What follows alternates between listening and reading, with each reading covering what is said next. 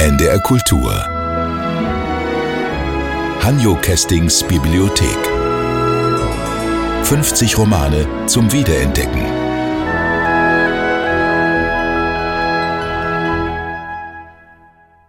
Das Werk von James Joyce stand im Zeichen seines Willens zum Universellen.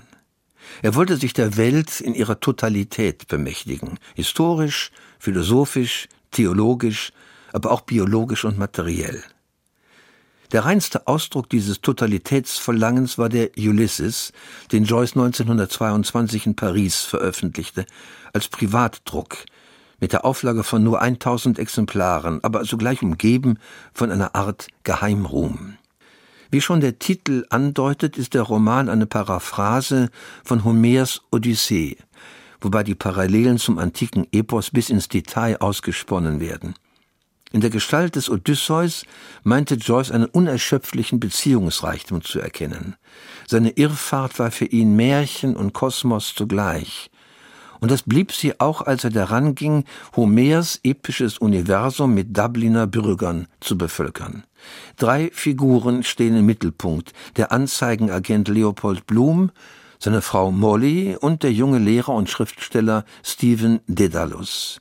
Unschwer erkennt man dahinter die homerischen Gestalten Odysseus, Penelope und Telemachos.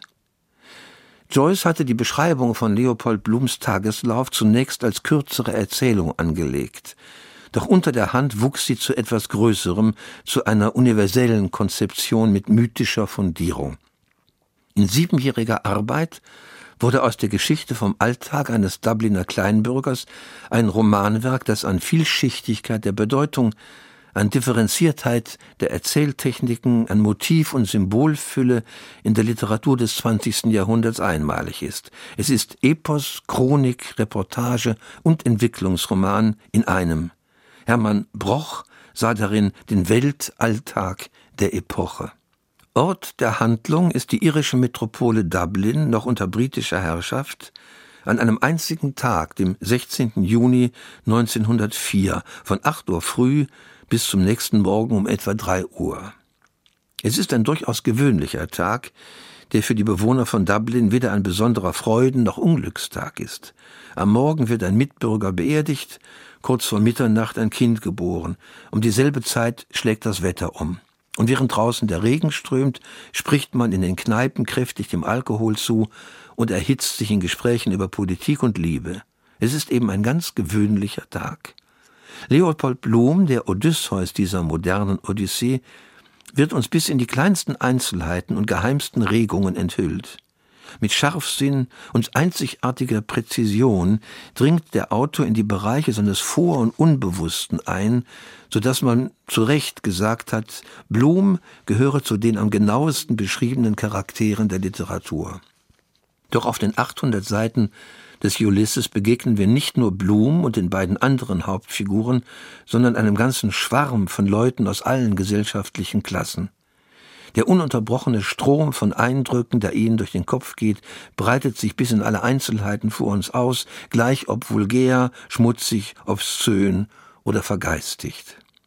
Mit seiner planvollen Konstruktion, der Vielzahl an sorgfältig durchgeführten Motiven und der Dichte seiner nahezu musikalischen Faktur ist der Ulysses ohne Vergleich. Es gibt darin keine leeren Stellen, keine stumpfen Motive, keine losen Enden im Beziehungsgefüge. Vielmehr ist über weite Strecken eine Verdichtung erreicht, wie sie sonst für Lyrik kennzeichnend ist, gipfelnd im großen interpunktionslosen Schlussmonolog der Molly Bloom. T.S. Eliot schrieb, Joyce habe mit seinem Roman das 19. Jahrhundert endgültig erledigt und die Unzulänglichkeit aller Stile enthüllt. Wie kann man überhaupt noch schreiben, nachdem diese immense Ungeheuerlichkeit des letzten Kapitels erreicht ist? 40 Jahre später schrieb Arno Schmidt, hier ist eine neue Prosaform entwickelt, eine der möglichen neuen Arten, die Welt konform abzubilden. Und mehr, Joyce hat gleichzeitig ein ganz großes Musterbeispiel gegeben, nicht auszulesen bis ans Ende des Angelsächsischen. NDR Kultur hören und genießen.